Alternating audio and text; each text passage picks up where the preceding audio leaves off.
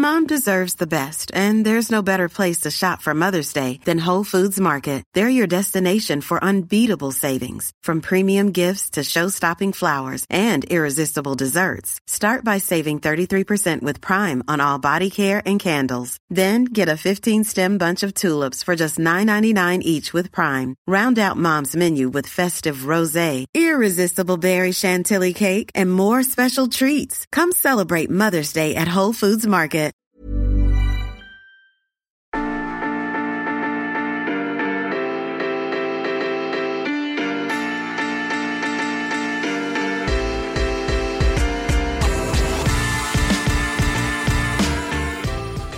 Janvier 1999, c'est la date fixée par la NBA dans ses négociations avec les joueurs avant l'annulation complète de la saison 98-99.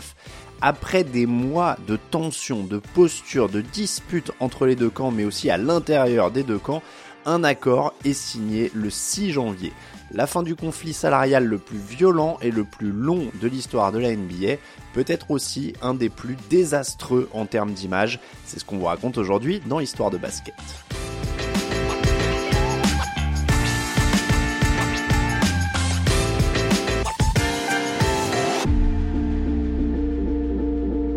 D'abord, il faut préciser les termes. Un lockout, c'est quoi? C'est une notion assez particulière. Un lockout, ça n'est pas une grève. Une grève est lancée par les employés. Un lockout, c'est le contraire. Ce sont les patrons qui l'imposent.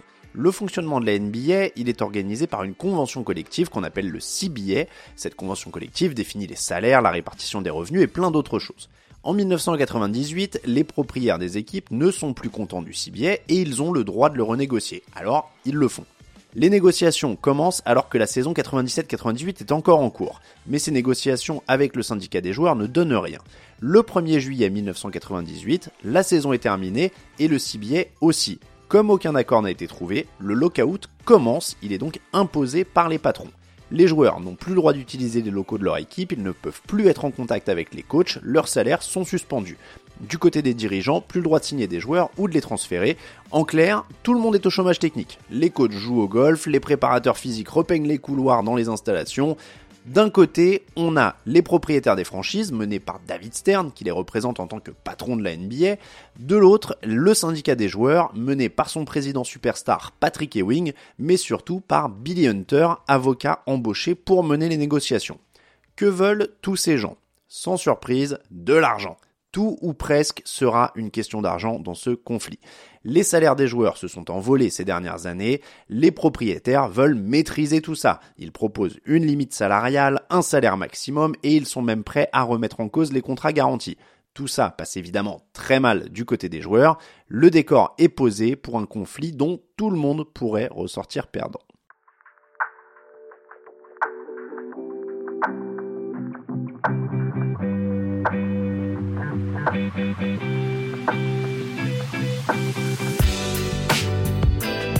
En 1998, quelques semaines avant le lockout, la NBA est au sommet de sa popularité. Michael Jordan vient de gagner son sixième titre au terme d'une dernière danse qui a passionné le monde entier. Quasiment 36 millions d'Américains ont regardé le dernier match des finales, le meilleur score historique d'un match NBA. Tous ces bons sentiments vont être pulvérisés par le lockout. Les négociations s'embourbent très vite. En octobre, le début de la saison est annulé. Pour le grand public, le tableau est assez simple. Dans le Washington Post, le journaliste Tony Kornheiser le synthétise ainsi. C'est une bagarre entre des grands millionnaires et des petits milliardaires. Son papier est assassin, notamment pour les joueurs. Il faut dire que les sorties médiatiques de ces derniers ne sont pas toujours très contrôlées.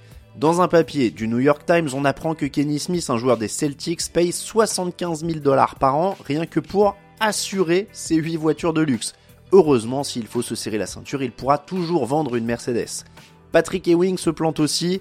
Nous nous battons pour assurer notre subsistance. On ne peut pas survivre si on signe ce contrat, explique le joueur payé 20 millions de dollars la saison précédente. Évidemment, les propriétaires ne sont pas moins cupides, loin de là, mais médiatiquement, ils ont l'énorme avantage d'être unis et silencieux derrière David Stern, le patron de la ligue. Au final, Tony Kornheiser, encore lui, résume bien la situation. Ce qui est super avec cette dispute, c'est que vous pouvez détester tous ceux qui sont impliqués, les propriétaires, les joueurs et les agents.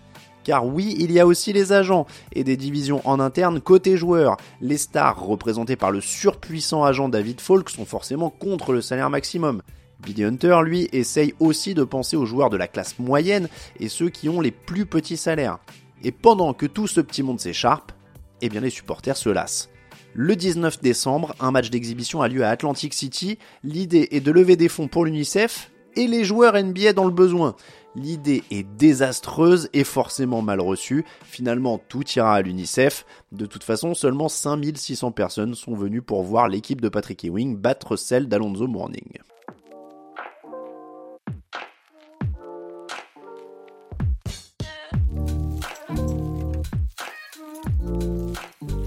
Comment se passent les négociations? Eh bien pas très bien. Plusieurs années plus tard, Jim Quinn, qui conseillait le syndicat des joueurs, décrivait le style de négociation de David Stern au site The Ringer. Son style, en gros, c'est de crier. Avec ses lunettes, ses cheveux gris et la barbe assortie qu'il a fait pousser à l'époque, Stern ne paye pas de mine, mais il est redoutable. Un jour, il lance à Hunter, en charge des négociations pour les joueurs. J'ai des gens partout, j'en sais autant que toi sur ce que vous faites. Dans les réunions, on crie et parfois on s'insulte, comme quand Abe Pauline, le propriétaire des Washington Wizards, craque et invective Michael Jordan.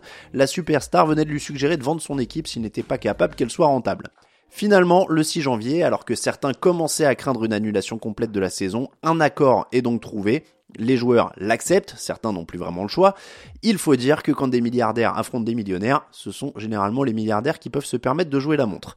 Les propriétaires obtiennent la mise en place d'un salaire maximum et d'une grille de salaire pour les joueurs débutants. De leur côté, les joueurs gardent les contrats garantis, ils se partageront 55% des revenus de la ligue sur les trois dernières années de l'accord et le salaire minimum augmente. Pour l'anecdote, c'est aussi avec cette nouvelle convention collective qu'arrivent les tests antidopage. Pour Billy Hunter, les deux camps ont flanché. D'ailleurs, il y a des heureux et des mécontents des deux côtés, sûrement la seule issue possible. Une fois la paperasse rédigée, le lockout se termine officiellement le 20 janvier 1999. Entre-temps, la NBA encaisse une nouvelle catastrophe. Le 13 janvier 1999, Michael Jordan annonce officiellement sa deuxième retraite. Le 5 février, la saison NBA 1998-99 débute donc sans la plus grosse star de l'histoire de la ligue et après 6 mois d'embrouilles qui ont fatigué le public.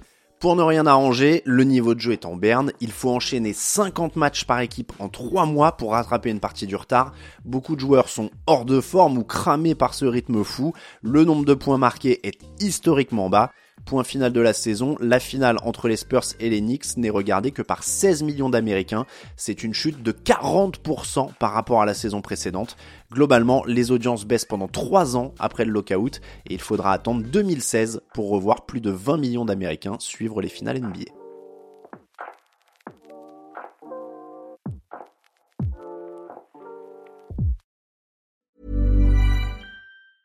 Mom deserves the best, and there's no better place to shop for Mother's Day than Whole Foods Market. They're your destination for unbeatable savings, from premium gifts to show-stopping flowers and irresistible desserts. Start by saving 33% with Prime on all body care and candles. Then get a 15-stem bunch of tulips for just $9.99 each with Prime. Round out Mom's menu with festive rosé, irresistible berry chantilly cake, and more special treats. Come celebrate Mother's Day at Whole Foods Market.